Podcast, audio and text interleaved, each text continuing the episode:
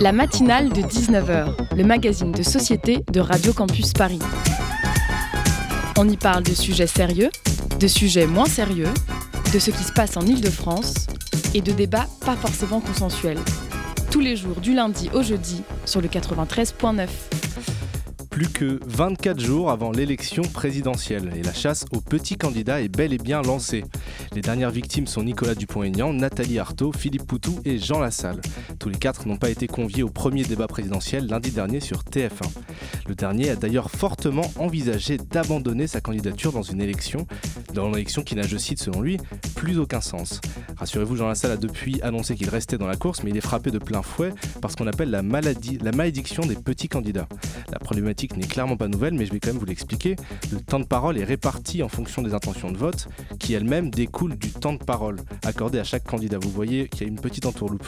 Dans ce schéma, l'amalgame est très vite fait entre petits candidats et petites idées. C'est pour ça qu'un débat avec tous les candidats est avant tout une vitrine inespérée pour ceux qu'on entend un peu moins.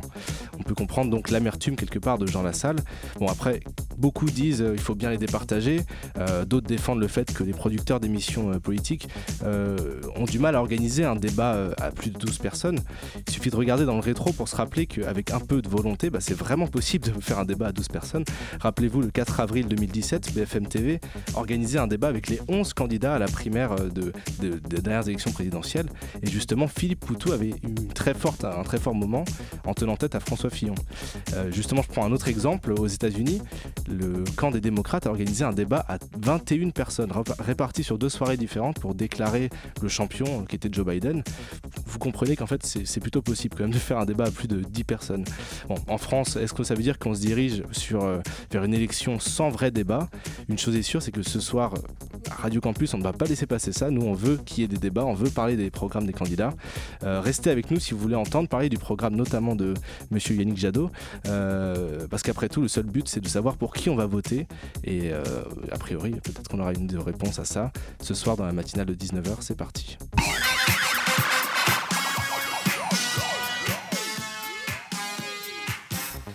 Notre premier invité est bien loin de représenter un petit candidat. Au contraire, les thématiques de l'écologie pèsent déjà fortes sur, tous les débats. Euh, nous recevons dans la première, partie de l'émission Frédéric Benaïm. Bonsoir. Bonsoir. Euh, qui est délégué euh, thématique de la campagne de Yannick Jadot, le candidat Europe Écologie Les Verts. Et d'ailleurs, nous, nous, aurons des invités très spéciaux qui nous rejoindront au cours de l'interview pour poser leurs questions. restez avec nous. Dans la deuxième partie de l'émission, nous allons parler d'un forum à destination des étudiants qui au centre Paris Anime Binet dans le 18e arrondissement de Paris. Ce sera aux alentours de 19h40. Voilà. Euh, tout de suite, on va se lancer euh, dans la première partie de l'émission euh, avec Frédéric Benaïm. La matinale de 19h sur Radio Campus Paris. Alors Frédéric Benaïm, bonsoir. Bonsoir. Dites-moi. Je vais juste, c'est délégué thématique en charge des questions d'entreprise. On est quelques délégués thématiques en fait à représenter Yannick Jadot sur des, des sujets spécifiques. C'est vrai qu'on. Merci d'être très clair là-dessus. Euh, on va aborder avec vous euh, les thématiques de, Yannick Jadot, que vous connaissez, j'imagine, très très bien. Euh, on va commencer par une question très très simple, très très générale. Qu'est-ce qui, selon vous, différencie le programme de Yannick Jadot de celui d'autres candidats? Le mot sera très large, mais sur l'écologie. Tous les candidats parlent, ou tous et toutes prétendent parler d'écologie d'une manière ou d'une autre. la différence, c'est que Yannick Jadot est le seul candidat qui en fait euh, une véritable priorité, euh, qui revoit toutes les, tous les aspects de, son programme et toutes ses propositions à l'aune de l'écologie euh, et puis au-delà de la solidarité, de la démocratie, du besoin d'avoir une société plus pérenne et plus juste. Et là, on est à Radio Campus Paris, vous savez, c'est une radio jeune. Tout à fait. Pourquoi est-ce que cette thématique-là pourrait intéresser beaucoup plus les jeunes que d'autres personnes? Parce que les jeunes, ce sont ceux et celles qui vont euh, vivre dans un monde en plein changement climatique, avec tous les bouleversements écologiques, économiques, sociaux, euh, politiques que ça engendre. Il y a de plus en plus de, soubresauts dans le monde à cause de tous les effets du changement climatique, et on n'a pas fini de les vivre. Euh, quelqu'un qui a aujourd'hui 15 ans, 20 ans, 25 ans, c'est quelqu'un qui va vivre en plein tous les effets euh, du changement climatique et qui va devoir euh, travailler, euh, élever une famille peut-être, et, simplement vivre sa vie dans ce contexte qui va beaucoup, beaucoup changer le monde dans lequel on vit. D'accord. On va peut-être rentrer précisément dans le sujet. une des grosses problématiques de la campagne qui sera certainement soulevée dans tous les débats télévisés, c'est notamment la question de, Fessenheim, qui est l'usine de production d'énergie nucléaire. Qu'est-ce que, quel est votre avis sur l'arrêt qui est euh, sans cesse repoussé en fait de, cette centrale, notamment celle de, Fessenheim? Qu'est-ce que, Quel est votre avis Qu'est-ce que le programme de, Yannick Jadot propose euh, sur ça? C'est une centrale nucléaire qui se trouve dans une zone sismique euh, en Alsace, pas loin de Bâle, où d'ailleurs il y a eu un, tremblement de terre très violent il y a quelques siècles, hein, au Moyen Âge. c'est une centrale nucléaire qui a fait son temps, qui a besoin d'être fermée. Plus généralement, ce que nous proposons, c'est euh, de progressivement nous départir, nous déprendre des centrales nucléaires, de pouvoir en fait euh, euh, vivre sans avoir besoin des centrales nucléaires en développant de plus en plus les énergies renouvelables d'une part, la sobriété aussi d'autre part, et puis tout un programme d'efficacité énergétique pour finir, notamment dans le logement, mais pas uniquement. ça veut dire changer de mode de vie, mais mais changer de mode de vie pour le mieux, parce qu'aujourd'hui, il y a beaucoup de personnes, et je pense beaucoup de jeunes aussi, euh, euh, soit des jeunes personnes qui travaillent, soit des jeunes personnes qui sont en train de faire leurs études, euh, qui n'ont pas nécessairement les moyens de se payer à la fois leur alimentation, leur chauffage et d'autres choses qu'elles auraient besoin éventuellement de, de payer. Et, donc, c'est possible de s'alimenter en énergie sans Fessenheim, sans toutes les on est, pour un arrêt du nucléaire euh, total, du coup, du côté de Yannick Jadot? On est pour sortir du nucléaire en prenant le temps euh, de ne plus avoir besoin du nucléaire. Et donc, ça veut dire que. Euh, on développe les énergies renouvelables qui sont une source d'énergie sur laquelle on peut s'appuyer, mais simplement, on ne va pas non plus éteindre ça du jour au lendemain, puisqu'il faut avoir un, un, relais. Et donc, au lieu d'investir dans une nouvelle génération de réacteurs nucléaires qu'on appelle EPR, euh, on va investir dans les énergies renouvelables en même temps qu'on va aussi euh, développer une plus grande efficacité pour nous en tant que société dans la manière dont on utilise l'énergie. Voilà, c'est ça le, programme qui nous concerne sur toute une génération. Ça va prendre du temps, c'est beaucoup d'argent qu'il faut investir. Mais à l'inverse, euh, investir dans le nucléaire, c'est aussi extrêmement coûteux. pour vous donner un exemple, l'EPR, donc le réacteur un des réacteurs nouvelle génération, et encore, il y en a encore il y a encore une nouvelle version des EPR, les EPR 2, euh, qui est en construction à Flamanville, a dépassé euh, de plus de 20 milliards les, dépenses pour la réalisation de, ce réacteur, alors qu'au départ, on était sur quelque chose comme 10 fois moins. Euh, et donc, en termes de, de, budget projeté. Et donc, on a le choix entre deux sources d'énergie, et ça nous concerne tous et toutes. D'un côté, des énergies renouvelables qui ne n'induisent pas de dépendance énergétique vis-à-vis d'autres euh, puissances, d'autre part, euh, qui sont opérationnelles dès qu'on les met en œuvre, qui sont bon marché, parce qu'aujourd'hui, ce sont les énergies les, plus, euh, bons marchés. Et d'un autre côté, on a un programme électronucléaire qui n'a toujours pas résolu le problème des déchets, puisqu'on ne sait pas quoi faire des déchets. On ne sait même pas en quelle langue étiqueter les fûts puisque on parle de déchets sur, qui vont, qu'on va devoir gérer pendant 20, 30, jusqu'à 100 000 ans. On ne sait pas en quelle langue on va parler dans 20 000 ans, 100 000 ans, vous pouvez imaginer. Donc du coup, bah, on ne sait pas comment gérer ça. D'ailleurs, c'est jamais imputé euh, sur les, calculs de coûts hein, de devoir gérer des déchets pendant aussi longtemps. Il y a le problème des déchets et, après, il y a le problème du risque. Et pour ne parler que de ça, on nous présente cette technologie comme étant sûre, néanmoins, euh, dans l'histoire humaine, dans l'histoire récente, sur les 50 dernières années, on a eu quand même euh, euh, trois, incidents majeurs. On a eu Three Mile Island aux États-Unis en 1979, il y a eu Tchernobyl les années 80, et puis il y a eu Fukushima. Et, Fukushima, dernier exemple, dans un pays qui était présenté comme sûr, le Japon, industriellement avancé, une démocratie, un pays qui nous ressemble d'une certaine manière. Et pourtant, euh, les Japonais n'ont pas réussi à se prémunir euh, contre un accident nucléaire. Et donc, pour toutes ces raisons, sans même évoquer la question du coût, euh, il nous paraît effectivement préférable de pouvoir nous passer du nucléaire, mais de manière méthodique, de manière construite, de manière progressive, en investissant de plus en plus dans les énergies renouvelables, dans toute leur diversité aussi. Je, sais qu'on vous pose souvent la question dans, les plateaux télé, mais qu'est-ce que ça veut dire progressivement? Est-ce qu'on a, vous avez tablé sur une date? Est-ce que c'est un projet que nous on verra? Est-ce que c'est en 2050, 2030 Est-ce que c'est pas trop tard si c'est ces dates-là? Est-ce que vous avez tablé sur une année en fait pour chiffrer ce progressivement? Alors nous, on a estimé que pour équiper la France d'une nouvelle génération de réacteurs nucléaires, on n'y serait pas avant 2040 de toute façon.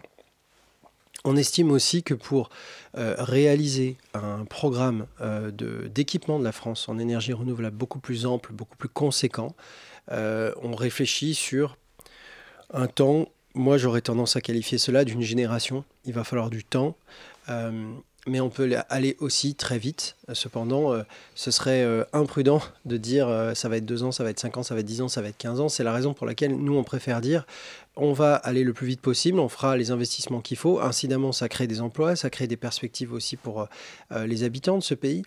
Mais on préfère réfléchir sur une notion de, de lever de la dépendance vis-à-vis du nucléaire. Et donc, on prend le temps qu'il faut, mais on va aussi vite que possible. Je vais vous poser une dernière question sur le sujet.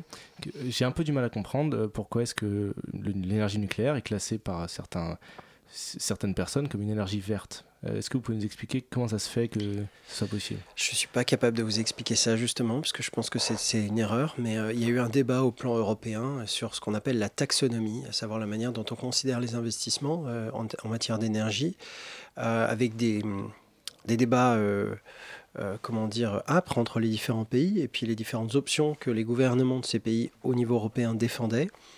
Euh, nous ne considérons pas que l'investissement dans l'énergie nucléaire soit un investissement vert euh, parce que il y a d'autres problèmes, si vous voulez, qui sont posés que uniquement l'aspect carbone. D'ailleurs, généralement, quand on dit l'industrie nucléaire euh, ne produit pas de carbone ou elle permet d'avoir de l'indépendance énergétique, c'est qu'en fait, on ne considère pas toute la chaîne, toute la chaîne d'approvisionnement, euh, par exemple, des, euh, du, combustible.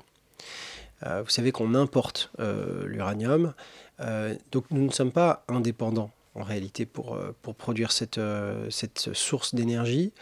Euh, là où, justement, euh, à partir du moment où on installe des énergies renouvelables, d'abord elles sont opérationnelles immédiatement, mhm. et puis ensuite, euh, ça nous permet pour le coup d'avoir un, comment dire, un fonctionnement qui, lui, est pour le parfaitement indépendant. Voilà. Alors, je vous ai dit qu'on avait des invités spéciaux dans le plateau, je vais les présenter maintenant. ce soir, nous accueillons trois jeunes qui sont Luce, Lydia et Thomas. Bonsoir à vous trois. Bonsoir. Bonsoir. Euh, donc ils font partie de la Maison du Geste et de l'Image. C'est un espace de rencontre entre les jeunes et les artistes soutenus par la ville depuis euh, sa création il y a 40 ans. Euh, plus concrètement, c'est 1800 mètres carrés au cœur de Paris, entièrement dédié à la pratique du théâtre, du cinéma et de la photo pour les jeunes, essentiellement pendant le, le temps scolaire avec l'équipement nécessaire à la pratique pour les jeunes encadrés par des artistes professionnels. Donc cette année, je, vous donne un petit peu tout le cadre au début. Cette année, la MGI a proposé à une trentaine de jeunes lycéens euh, de suivre gratuitement et toute l'année euh, trois ateliers vidéo du théâtre et de la radio pour porter haut et fort la parole des jeunes dans l'espace public autour des valeurs républicaines. Ça tombe bien, on est en année présidentielle. Et justement, il y a trois jeunes autour de la table qui ont des questions à vous poser. Frédéric Benaïm, qui veut commencer? Euh, on parle beaucoup de sensibiliser la jeunesse pour, à propos de l'écologie, parce que c'est les adultes de demain.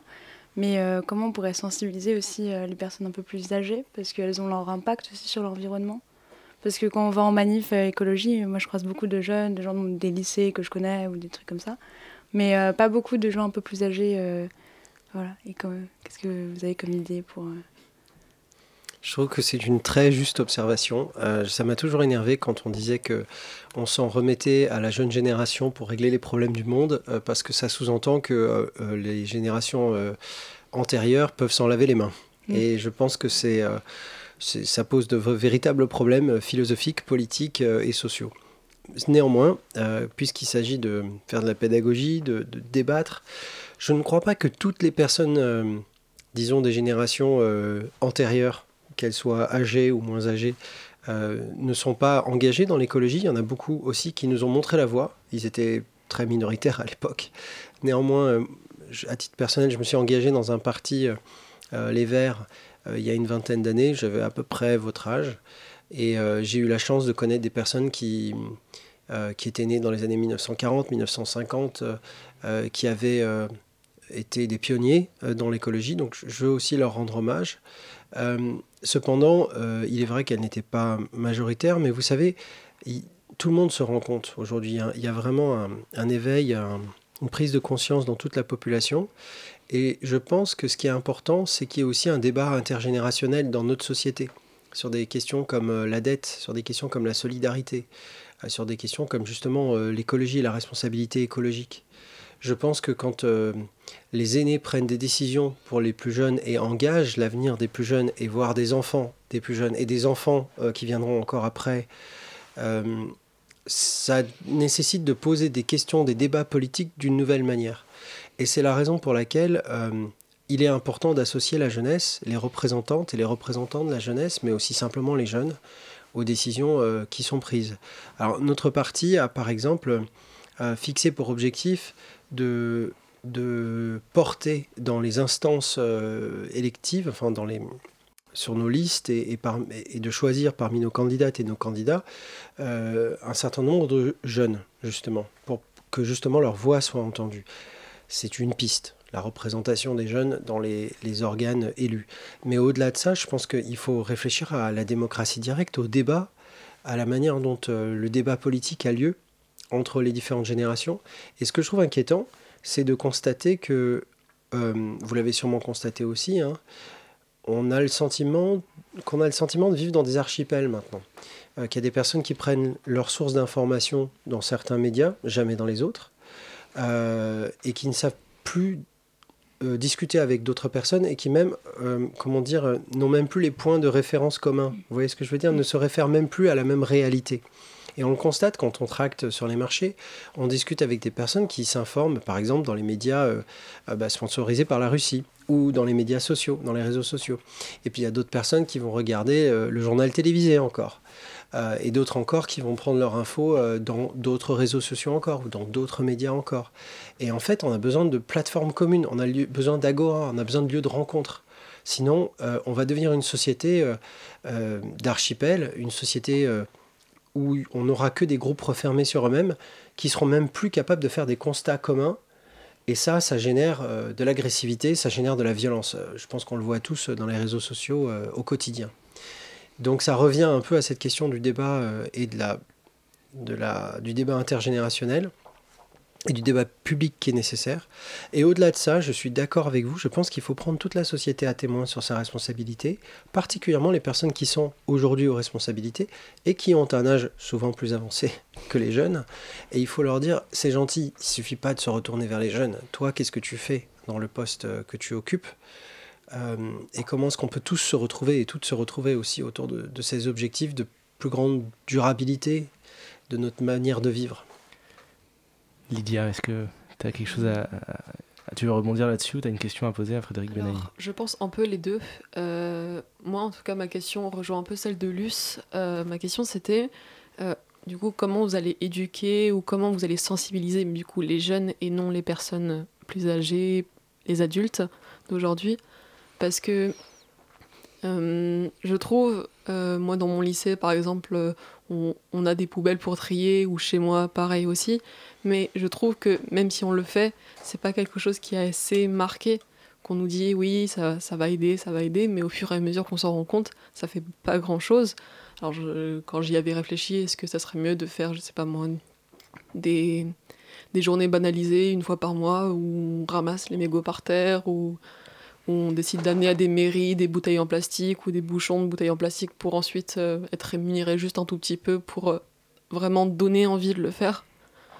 Parce que même si on a envie de changer les choses, il y a hum, une grande partie de nous qui se dit non, en fait, euh, j'ai la flemme aujourd'hui ou je le ferai demain et au fur et à mesure, le demain, on, on le voit pas en fait. pour synthétiser la question, c'est que Qu'est-ce qui est proposé concrètement pour les, pour les jeunes? En fait, comment est-ce qu'on les sensibilise à ces questions-là? Euh, euh, Voilà, aux questions de l'écologie.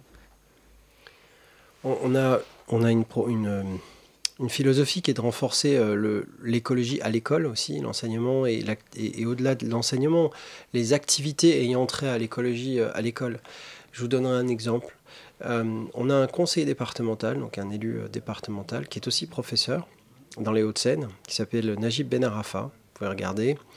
Et euh, lui, euh, enfin si ça vous intéresse, et, euh, et, lui, il, il, promeut une école bioclimatique dans laquelle les élèves et toute la communauté de l'école, hein, les, enseignants, les enseignantes, toutes les personnes qui sont impliquées de près ou de loin dans l'école, toutes les personnes, mais d'abord les élèves, euh, ont des projets actifs euh, dans leur établissement euh, de jardinage, de d'action de biodiversité, qui consiste à travailler sur la biodiversité là où elles sont.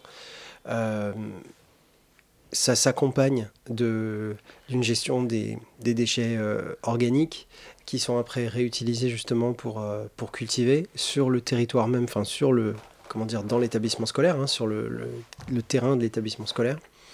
Et en fait, il y a tout un projet euh, euh, pédagogique qui est développé, mais c'est plus qu'un projet pédagogique, c'est un projet d'activité en fait qui réunit les élèves euh, avec les profs et toutes les personnes qui sont de près ou de loin liées à l'école pour en fait passer une situation un peu passive où effectivement on nous dit mets ton déchet là et mets ton gobelet là à une situation où on se réapproprie l'environnement dans lequel on est et on apprend par, par, par, par cela et c'est pas que les élèves qui, apprennent, tout le monde apprend. Moi, j'ai appris des choses quand je suis allé visiter euh, justement euh, le collège où, Najib enseigne. Et puis, au-delà d'apprendre, euh, on devient aussi acteur, justement.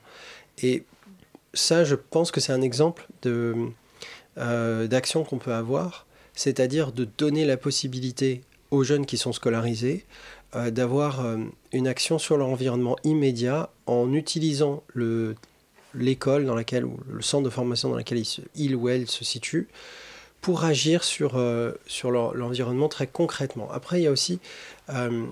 Euh, il y a aussi les jeunes qui ne sont pas scolarisés, qui sont soit déjà en train de travailler ou qui ont d'autres euh, activités. pour ces jeunes-là aussi, c'est très important de leur donner la possibilité de s'engager, de réaliser des choses. Et là, je pense que les villes peuvent jouer un rôle. je pense qu'il faut aussi soutenir l'engagement associatif pour les jeunes.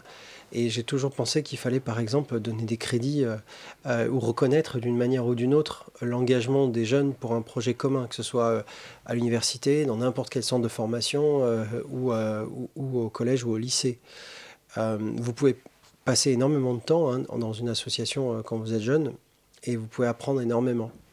à titre personnel, j'ai énormément appris en étant engagé. Et d'ailleurs, ce qui m'a vraiment fait m'engager dans l'écologie, c'est que j'ai je me suis engagé avec d'autres euh, lycéens sur la question de l'agriculture bio euh, dans le lycée où j'étudiais euh, en Alsace. Et ça a été pour moi un déclencheur. Et donc, je pense que donner la possibilité aux personnes de s'approprier les choses de façon active, c'est vraiment important, mais il faut aussi les soutenir. Il ne faut pas juste en parler. On va faire une courte pause musicale et on reviendra juste après ça.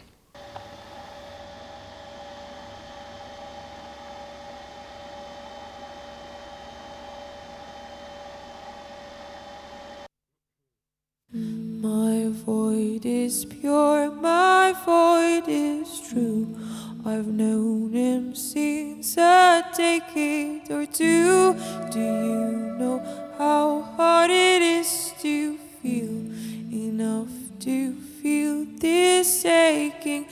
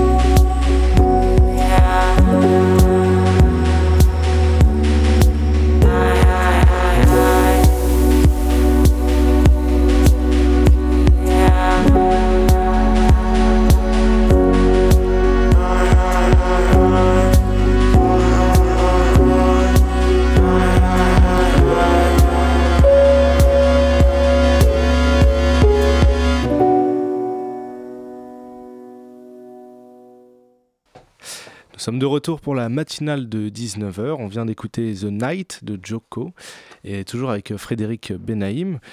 Thomas, euh, de la Maison du Geste et de l'Image, a une question à vous poser.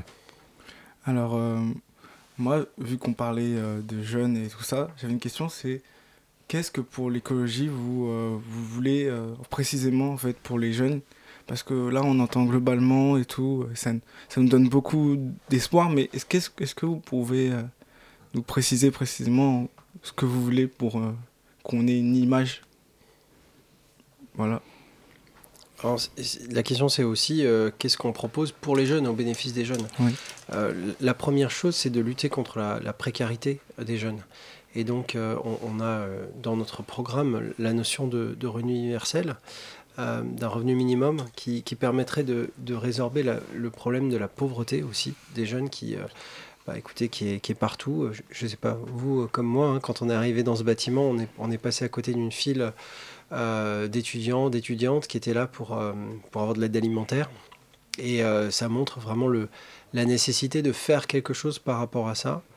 Il y a des pays en Europe dans lesquels on dit à quelqu'un qui démarre dans sa vie à l'âge adulte, tu vas avoir une allocation et tu pourras poursuivre les projets qui t'intéressent et tu vas avoir une sorte de capital que tu pourras utiliser.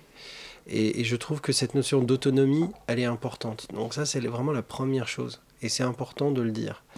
Euh, après, il y a toute la question de l'éducation, de la formation, pour laquelle on, on, veut énormément investir. Alors, sur les salaires des enseignantes et des enseignants d'abord, mais plus généralement parlant sur euh, l'école, sur l'enseignement, sur l'université, sur la recherche, sur toute la chaîne en fait éducative, parce que c'est ce qui souvent concerne un bon nombre de jeunes, en tout cas tant qu'ils sont scolarisés ou tant qu'elles sont scolarisées, et, euh, et ça c'est très important aussi. Et puis pour les personnes, les jeunes qui travaillent ou qui commencent à travailler, il y a la question de l'apprentissage, de la formation initiale professionnelle. Et là, l'idée, c'est de leur proposer des métiers dans lesquels euh, euh, ces jeunes pourront se projeter à terme, apprendre, continuer à s'enrichir, continuer à se cultiver, euh, et qui seront des métiers d'avenir. Donc par exemple, quand on parle de transition écologique, aujourd'hui, on ne forme pas assez de personnes pour travailler dans tous les métiers de la transition écologique. Donc on a besoin de former davantage de personnes. Et parmi ces personnes, il y a aussi les jeunes. Donc pour les jeunes qui ne sont pas euh, encore en formation, mais qui souhaiteraient euh, travailler, euh, il, est là, il est aussi comment dire, prévu de pouvoir leur proposer davantage de se former dans la transition écologique et aussi de se projeter dans l'avenir, là où aujourd'hui, on a tendance à dire, bon, bah, tu vas faire ça ou tu vas faire ça, un peu comme si c'était des... un peu comme s'il fallait faire... comment dire, s'il fallait caser les gens sans essayer de réfléchir à la manière dont elles pourraient, les personnes pourraient s'épanouir plus tard. Donc ça, c'est très important aussi. Donc après, j'ai pas tout couvert en vous répondant, hein, mais c'est vraiment les choses les plus importantes là dont je suis en train de parler. Euh, par rapport à la jeunesse. Et puis il y a tout le volet euh, engagement euh, des jeunes, il y a tout le volet soutien justement à la vie associative des jeunes. il y a toutes les activités aussi, la partie sportive, la partie culturelle. mais soutenir les jeunes, une politique de la jeunesse, ça se résume pas qu'à une politique sportive ou culturelle ou même associative. En fait, il faut aussi savoir parler des choses qui fâchent, euh, des choses importantes. Et ça, c'est faire en sorte que les jeunes aient les moyens d'assurer leur subsistance, d'abord, en leur accordant un maximum d'autonomie qui ne dépendent pas de leurs parents euh, et qui ne dépendent pas non plus du fait, par exemple, de devoir bosser en étudiant. Euh, parce qu'on estime que si vous êtes obligé de travailler en étudiant, euh, de payer l'ensemble de vos études en travaillant à côté, vous n'allez pas avoir les meilleures conditions pour réussir. Donc ça, c'est vraiment très important aussi. Euh, donc voilà, donner l'autonomie, y compris financièrement, ça c'est important. investir dans l'école au sens large. et puis après, investir sur les activités, les métiers d'avenir, tout ce qui vous permet aux jeunes de rentrer pleinement dans la société, pleinement, en étant vraiment des individus à part entière, des citoyennes, des citoyennes à part entière. Ça, c'est la manière dont on voit les choses. Thomas, c'est plus clair pour toi, du coup? Oui, oui, tout à fait. Alors, euh, Luce, tu avais une question pour nous aussi, pour Frédéric Benel. Euh, moi, c'était plutôt à propos de la société de surconsommation et capitaliste. Est-ce que vous avez des idées pour mettre fin à la fast fashion et aux exploitations des enfants dans le monde? Alors, les, les députés écologistes euh, ont été parmi les premiers. Je pense à une députée qui s'appelait Danielle Auroy, à, à lutter euh, contre justement toute la chaîne de gaspillage euh, et aussi euh, d'exploitation hein, des humains euh, autour de, de l'industrie euh, textile et de l'industrie de la mode euh, euh, sur la, la- la fast fashion quand il y a eu euh, le, l'acc- un- l'effondrement d'une usine au Bangladesh. Je ne sais pas si vous avez entendu parler de, Ah de cet accident euh, il y a plusieurs années. Et cette réflexion a continué, non seulement sur l'aspect humain, mais aussi sur l'aspect euh, environnemental.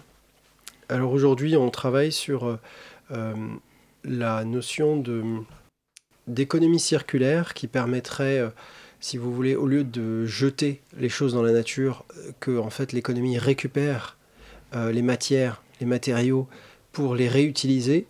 Euh, cependant, il ne suffit, pas de réfléchir à l'économie circulaire, y compris en matière de mode, il faut aussi une certaine sobriété. Et je pense qu'aujourd'hui, la, manière dont on consomme les vêtements qui ne cessent d'augmenter euh, n'est pas viable à long terme. Et il faut réévaluer le rapport qu'on a euh, aux vêtements, aux choses qu'on consomme. Donc ça veut dire qu'on essaye d'avoir des vêtements de meilleure qualité, mais aussi qui durent plus longtemps. Mais je pense que ça nécessite des actions politiques, ça nécessite euh, des, de nouvelles lois. D'ailleurs, l'Union européenne y réfléchit à l'heure actuelle, hein, ça c'est un point qui- qu'il faut savoir. Mais au-delà de ça, il y a aussi un- une question culturelle. Est-ce que nous, euh, on est prêt aussi à promouvoir euh, une manière, disons, différente de concevoir la mode, qui est aussi une spécialité française, dont on peut être fier d'une certaine manière Est-ce qu'il peut exister une mode plus éthique, plus durable? La réponse est oui. Il y a beaucoup de jeunes créateurs et créatrices qui essayent de faire vivre cette idée. Et, euh, je pense qu'il faut absolument les soutenir. Mais il faut aussi les soutenir, euh, il faut les soutenir politiquement, légal, lé- sur le plan législatif, sur le plan financier. Euh, il faut soutenir la notion de réemploi, de réutilisation. Et puis, je pense aussi qu'il y a une révolution culturelle à faire vis-à-vis de, cette, euh, de la fast fashion et de la manière de voir, voyez, le- l'habillement et le et l'allure. Euh, de même que euh, on a aussi combattu le fait que les mannequins qui étaient dans les photographies soient soit abusés carrément, parce qu'on voyait des, images qui étaient dégradantes pour les personnes. Ça ne vous surprendra pas de savoir que c'était malheureusement principalement des femmes. À une époque, on, on voyait, et on voit encore des campagnes de publicité qui sont très clairement sexistes, et ça, il, il faut le dénoncer. Mais en plus de ça, euh, on a besoin de, changer même dans la manière dont on représente la mode. Euh, euh, comment dire Il faut une sorte de révolution culturelle, je pense. Mais il faut qu'elle soit portée politiquement. Encore une fois, il ne suffit pas de dire aux individus tu dois changer. Il faut aussi que les pouvoirs politiques et publics prennent leurs responsabilités et, et soutiennent euh, les modèles différents et incitent aussi euh, tout le monde à, à changer. Donc euh, je pense que c'est un grand, grand, grand travail qui est devant nous. Parce qu'aujourd'hui, on ne sait plus quoi faire de, de tous ces vêtements qu'on produit. Et, et le paradoxe, c'est qu'avec tout ça, il y a des gens qui, qui n'ont pas encore justement de quoi s'habiller correctement. Lydia, est-ce que tu as, une autre question à poser? Alors, j'avais pas une question, mais je voulais rebondir sur ce que vous venez de dire. Euh, je pense que la façon de post fashion, je crois que tu as appelé ça Fast comme- fashion. Fast Fast fashion. fashion, pardon. Euh, euh, je pense que ça va beaucoup changer du coup au niveau des, des jeunes parce que la plupart de mes amis dans mon entourage euh, euh, vont acheter leurs vêtements en frais prix, Mm. vont en vide-grenier. Moi, depuis que je suis petite, c'est toujours comme ça. J'ai toujours acheté mes vêtements comme ça. J'ai jamais aimé tellement aller dans les grands magasins où tout était pareil. Je pense que ça va beaucoup changer avec euh, les jeunes, le fait de trouver un style, trouver qui on est. Et vraiment, euh, ça me fait beaucoup rire parce que mes amis, j'ai des amis d'un peu tout horizon, dont une amie qui achète que des choses neuves. Et en ce moment, j'arrive à la faire changer d'avis, lui dire Bah, viens, on va en frais prix. Je pense que ça, ça doit passer beaucoup par la parole qu'on a. Parce que quand Parce qu'on a tous un langage différent, tous une manière de voir les choses très différentes, et savoir que les gens peuvent nous comprendre et même s'ils sont adultes, parce qu'on nous dit oui, on oui, on peut pas comprendre, vous pouvez pas comprendre parce que vous n'êtes pas de la même génération que nous, se dire que ils peuvent comprendre parce que par exemple vous vous nous écoutez vous êtes là à répondre à nos questions. Je pense que c'est très important de renforcer ce lien là. Je, suis d'accord avec vous, mais je précise que j'ai été euh, élevé par une euh, maman qui euh, nous achetait nos vêtements en friperie. et, donc, il a fallu que je m'apprenne en fait à acheter des vêtements quand j'ai commencé à travailler, qu'il fallait que j'aille, pour le coup, en chemise blanche, etc., au travail. mais vous savez, c'est quand même plus politique qu'il y paraît, hein. parce que on peut quand même observer que dans les grandes rues commerçantes, euh, on a surtout des chaînes, qui sont d'ailleurs toujours les mêmes, et ça n'est pas un hasard.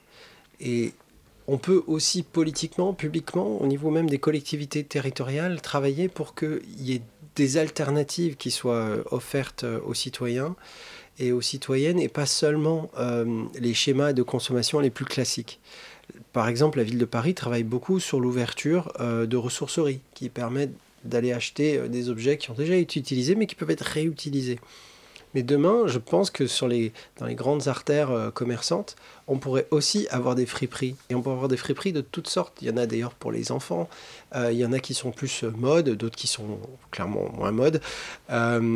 et, pourquoi pas demain aussi cultiver en fait cette, la friperie qui d'ailleurs a un rôle hein, sur, la, sur la mode, parce qu'il y a aussi beaucoup de créateurs et de créatrices qui vont trouver des idées, qui vont euh, euh, travailler avec euh, des vêtements qui sont récupérés. Et, et, donc je pense que là aussi, il y a une question de changement individuel, de changement culturel, de débat, de dialogue qu'il faut avoir accès proche, mais il faut aussi que ça soit soutenu. Ça c'est important. Il faut qu'il y ait des friperies qui soient qui est la possibilité d'avoir un bail commercial, d'avoir un, magasin, d'exister. Et ça, pour ça, il faut aussi l'action politique. Donc, en fait, finalement, l'action politique, on la retrouve souvent partout, y compris là où on s'y attend pas. Je vais devoir malheureusement conclure cette interview. Je viens juste rappeler avant euh, la fin de cette interview que samedi 19 mars, les jeunes lycéens de la Maison du Geste et de l'Image interpelleront des femmes et des hommes politiques dans leurs locaux sous forme d'un manifeste. Euh, que la c'est la restitution finale en fait de leur projet qui aura lieu au Panthéon, rien que ça, le, 21, le 25 mai, pardon, et au 1er juin à l'espace Niemeyer. Vous pouvez retrouver de toute façon toutes les infos sur mgi-paris.org. Et euh, Frédéric Benahim, je, vous remercie d'avoir passé un petit peu de temps avec nous, avec euh, les jeunes de la Maison du Geste et de l'Image, et bonne chance pour les élections. Merci, merci beaucoup à vous et merci justement à la fois euh, euh, à Radio Campus et aux jeunes euh, d'avoir été là ce soir pour ce, cette, discussion, qui, cette discussion qui était très très intéressante. Et vous m'avez envie de donner envie de retourner en friperie là. Merci beaucoup. On se retrouve juste après une petite pause musicale.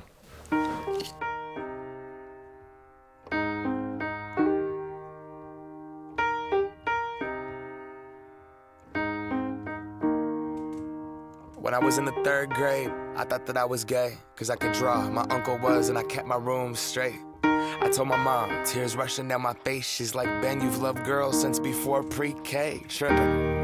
Yeah, I guess she had a point, didn't she? Bunch of stereotypes all in my head. I remember doing the math, like, yeah, I'm good at Little League. A preconceived idea of what it all meant. But those that like the same sex have the characteristics. The right wing conservatives think it's a decision. And you can be cured with some treatment and religion. Man made rewiring of a predisposition, playing God.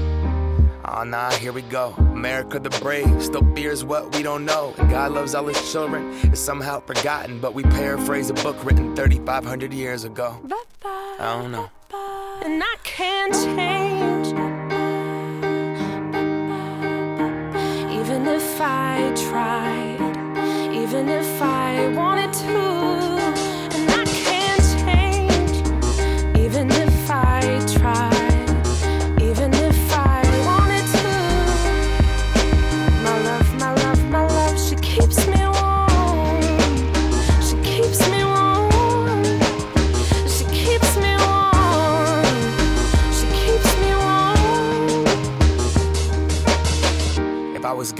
would think hip hop hates me. Have you read the YouTube comments lately? Man, that's gay, gets dropped on the daily. We become so numb to what we're saying. A culture founded from oppression.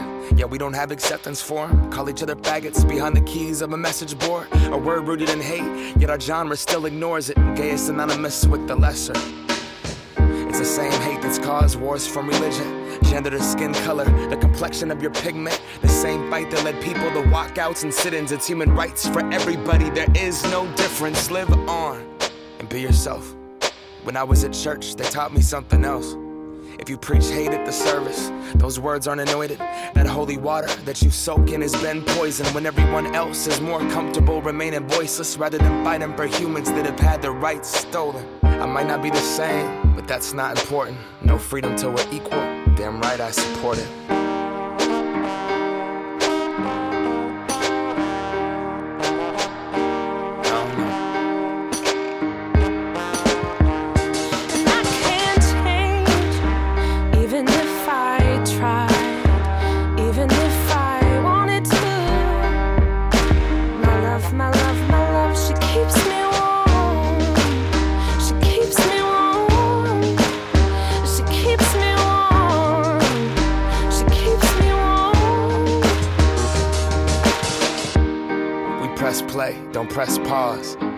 Progress march on with the veil over our eyes. We turn our back on the cause till the day that my uncles can be united by law. When kids aren't walking around the hallway, plagued by pain in their heart. A world so hateful, some would rather die than be who they are. And a certificate on paper isn't gonna solve it all, but it's a damn good place to start.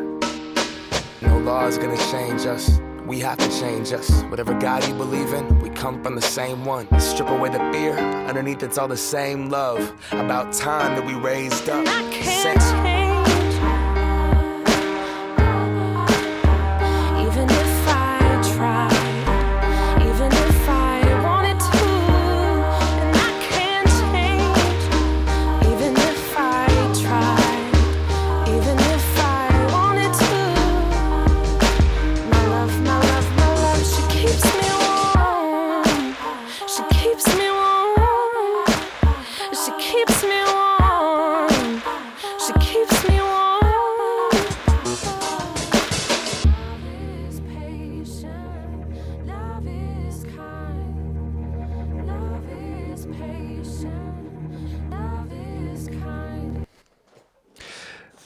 vient d'écouter Same Love de Macklemore. Vous êtes bien sur Radio Campus Paris.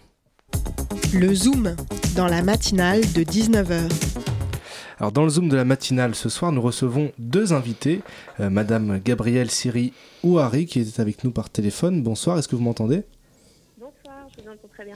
Alors, euh, Vous êtes adjointe euh, au maire du 18e, chargée notamment de la vie étudiante, et également présente ici dans le studio, euh, Madame Christine Legal. Bonsoir. Bonsoir. Alors vous, vous êtes directrice des centres Paris Anime dans le 18e arrondissement, c'est bien ça? Tout à fait.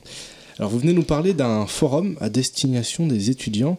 Euh, je vous pose la question à vous, Gabriel. Est-ce que vous pouvez nous simplement nous présenter cette initiative? Oui, bien sûr. Alors, on organise un forum à destination des étudiants euh, qui se tient dans le 18e ce mardi euh, pour tout simplement communiquer auprès du public étudiant sur tous les dispositifs qui sont mis en œuvre euh, et qui leur sont destinés. Donc, que ce soit les dispositifs d'aide euh, de la ville de Paris, euh, aide alimentaire, aide Paris Logement, les dispositifs jeunesse pour les vacances, euh, ou encore euh, la possibilité de travailler euh, en commun dans des lieux où euh, Internet est accessible.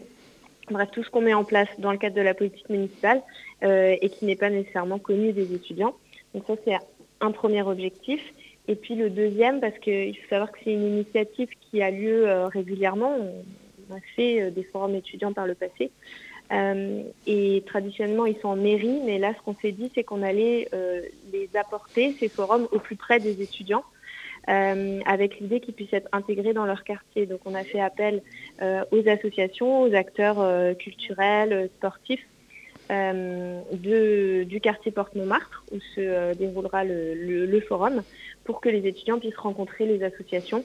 Donc, pour pouvoir être intégrés au mieux dans leur quartier et puis rencontrer également les associations étudiantes parisiennes pour leur donner de l'information sur les filières universitaires. Donc ça s'adresse à la fois aux étudiants qui, enfin, aux personnes qui sont étudiantes actuellement et puis aux étudiants en devenir. Donc, est-ce que vous pouvez nous dire un petit peu qu'est-ce qu'il y a au programme de, ce forum? Est-ce que c'est uniquement des rencontres ou il y a peut-être des, événements Qu'est-ce qu'il y a au programme en fait? Bah, c'est assez classiquement dans le cadre de forum, c'est vraiment des stands en fait. Donc là, on aura trois pôles, les trois que je viens de vous décrire, c'est-à-dire dispositifs publics, institutionnels à destination des étudiants, toutes les aides qu'on pourra présenter, expliquer. Euh, moi, je serai présente dans ce cadre-là. Ensuite, il y aura euh, un pôle avec les acteurs du quartier. Et là, ce sera euh, notamment Christine qui pourra aussi en parler un petit peu. Et donc, ça se fait au centre Paris Anime Binet, donc que dirige Christine. Et il y aura tout ce pôle avec des stands où seront présentes les associations où les échanges pourront avoir lieu. il y aura des flyers. Il y aura. C'est vraiment l'idée, c'est vraiment d'avoir des échanges informels avec des acteurs importants euh, du quartier ou des acteurs importants pour euh, la vie des étudiants et qui puissent repartir avec l'information la plus complète. Et donc le troisième pôle sur euh, vraiment les filières universitaires pour éviter aussi toute forme d'isolement, ce qu'on a beaucoup constaté en fait pendant la Covid. J'aurais peut-être dû commencer par là, mais moi, j'ai été élue donc en, plein Covid en 2020 et vraiment mes premières actions, ça a été de mettre en place des dispositifs d'urgence euh, au profit des étudiants qui se sont retrouvés, euh, je vous apprends rien, mais euh, parfois très isolés, parfois en grande précarité alimentaire. Donc il y a une réaction quand même assez rapide. Moi vraiment mon premier, ma première réalisation, ça a été mettre en place des distributions alimentaires qui continuent aujourd'hui. donc rue des Poissonniers dans le 18e, qui sont opérées par, par l'INSI puis par les Restos du Cœur. Et euh, vraiment, notre objectif, c'est qu'on soit sûr que tous les étudiants, en particulier ceux qui, sont, euh, qui peuvent se trouver isolés, qui sont un peu éloignés, euh, puissent recevoir toute l'information nécessaire à l'amélioration de leur situation. Je vous pose une dernière question qui est un peu ouverte. Pour vous, complétez ma phrase finalement. Pour vous, l'événement, il sera réussi si, si quoi?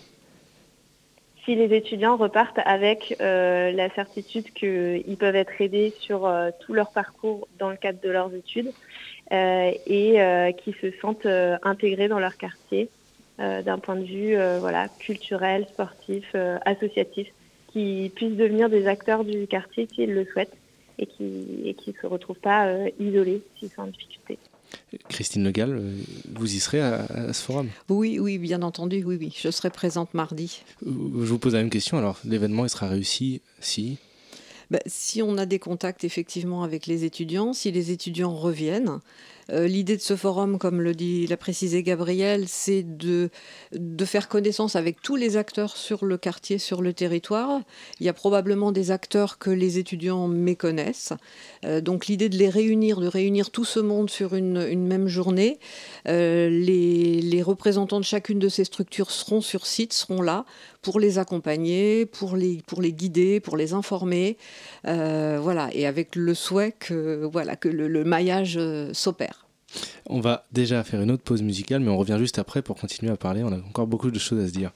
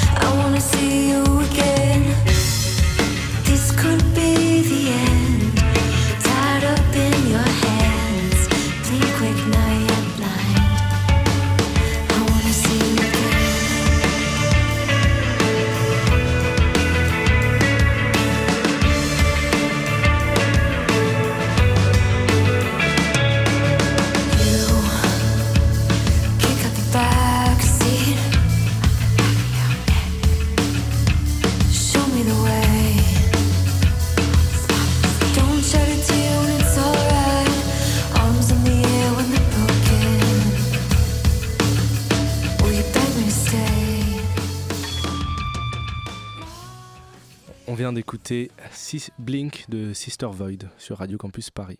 La matinale de 19h sur Radio Campus Paris. Toujours avec nous Christine Le Gall des centres Paris Anime dans le 18e, mais aussi dans le studio avec nous Luce, Lydia et Thomas de, la Maison du Geste et de l'Image qui vont peut-être poser des questions si vous le voulez bien sûr. Euh, je vous pose votre, la, question que je vous ai posée hors antenne, je l'avoue. Euh, que, quel est le lien entre Paris Anime et ce forum euh, des étudiants? Alors, le Paris, Paris Anime Binet, dans lequel va se dérouler le forum euh, mardi prochain, euh, s'inscrit dans un programme d'équipement de, proximité, puisqu'on compte 50 Paris Anime dans tout Paris et 3 dans le 18e. Euh, ce sont des, lieux qui ont vocation à, offrir des loisirs, des activités euh, au, cœur des quartiers et des activités diverses et variées, puisqu'on trouve des activités tant dans le domaine artistique que culturel, que sportif, scientifique ou technique. Et ces parianimes sont, sont donc ouverts à tout tout public et toutes les tranches d'âge, donc euh, de, la naissance jusqu'à plus d'âge. Euh, et donc, il couvre évidemment la tranche qui nous intéresse, c'est-à-dire la tranche des, des, étudiants, hein, avec des activités euh, à, avec une grille tarifaire très précise, puisque la mairie de Paris a appliqué un tarif qui concerne le, le quotient familial, le groupe tarifaire 2, puisque les, prix sont en fonction des, revenus. Donc, euh, un des tarifs les plus bas pour permettre aux étudiants de pratiquer euh, ces activités. Il y, a plusieurs lycéens, collégiens autour de la table. Vous seriez intéressé par un tel événement? Oui, bien sûr. oui. Ah oui, oui, oui. Donc, on, vous verra euh, mardi dans le 18e. Oui, moi j'y serai, je pense. en plus, j'habite le 18e, donc vous me verrez. Tu sais qu'est-ce que tu vas aller chercher dans ce genre d'événement déjà? Euh, bah, Moi, je suis du coup lycéenne, je suis en terminale, j'ai 17 ans et du coup, Parcoursup, tout ça est très présent en ce moment, l'angoisse euh, de quoi faire euh, plus tard. Moi, j'ai déjà une idée assez précise de ce que je veux faire plus tard, mais je sais que je pense que j'irai vers l'endroit plus côté artistique, puisque je travaille dans la médiation culturelle. Donc, je pense que je trouverai mon bonheur alors je précise que ça ce sera, ce sera présenté lors de ce forum mardi prochain, mais euh, les, les, trois équipements du 18e sont pourvus d'espaces dédiés aux jeunes, qui s'adressent donc à des jeunes de 16 à 25-30 ans, et dans ces espaces jeunes, on a un véritable, euh, ce sont de véritables lieux d'accueil, d'information, d'orientation aussi.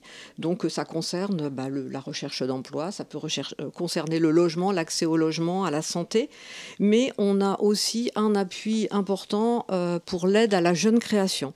C'est-à-dire qu'on accompagne les jeunes dans des, alors au travers de mise à disposition de salles, mais aussi d'accompagnement de projets artistiques comme, bah, par exemple, on a un studio d'enregistrement, on a un technicien son, on un technicien vidéo, et ce sont des personnes qui peuvent aussi accompagner les jeunes dans leurs projets, que ce soit même à constitution d'une association ou voilà, donc ils sont, on a vraiment des appuis, des outils et on travaille tout ça bien évidemment en lien avec nos référents jeunesse de territoire qui sont là pour nous aider, pour nous accompagner, euh, et également avec euh, bah, la mairie d'arrondissement et la, et la, mairie centrale.